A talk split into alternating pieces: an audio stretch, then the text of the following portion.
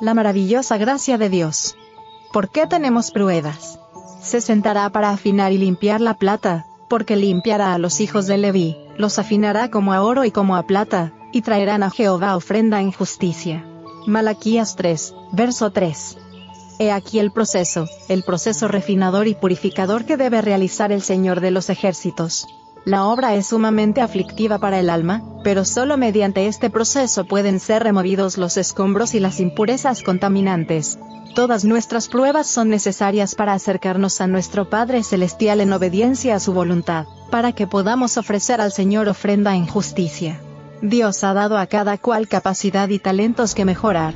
Necesitamos una experiencia nueva y viviente en la vida divina, para hacer la voluntad de Dios ni toda la experiencia pasada nos bastará para el presente o nos fortalecerá para vencer las dificultades de nuestro camino. Necesitamos nueva gracia y fortaleza fresca cada día a fin de ser victoriosos. Abraham, Moisés, Elías, Daniel, y muchos otros, fueron severamente probados pero no de la misma manera. Todos tuvieron sus propias pruebas individuales en el drama de la vida, pero rara vez la misma prueba sobreviene dos veces.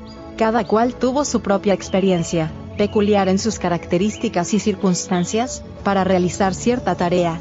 Dios tiene una obra, un propósito para la vida de cada uno de nosotros.